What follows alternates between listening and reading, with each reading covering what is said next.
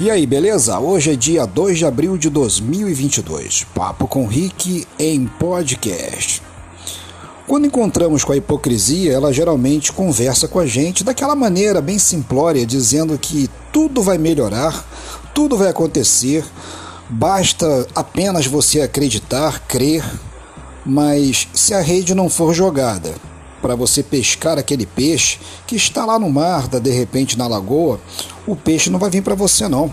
Não adianta ficar apenas orando, buscando situações para facilitar, porque não existe facilitador no mundo. Quem tem que fazer é você. Principalmente no quesito ajudar o próximo, porque se eu não ajudar, o outro não vai ajudar também.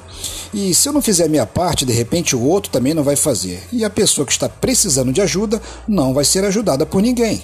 E se for uma pré-determinação, Deus coloca você diante de situações para que você possa ajudar o próximo e você não faz nada, o errado é você, porque a rede está contigo. E se você não jogar a rede do lado direito do barco, você não vai pescar. A hipocrisia às vezes atrapalha principalmente a muitos que seguem apenas a religião, virando as costas para a verdade que vem do alto. Um forte abraço, fique na paz e tchau, tchau.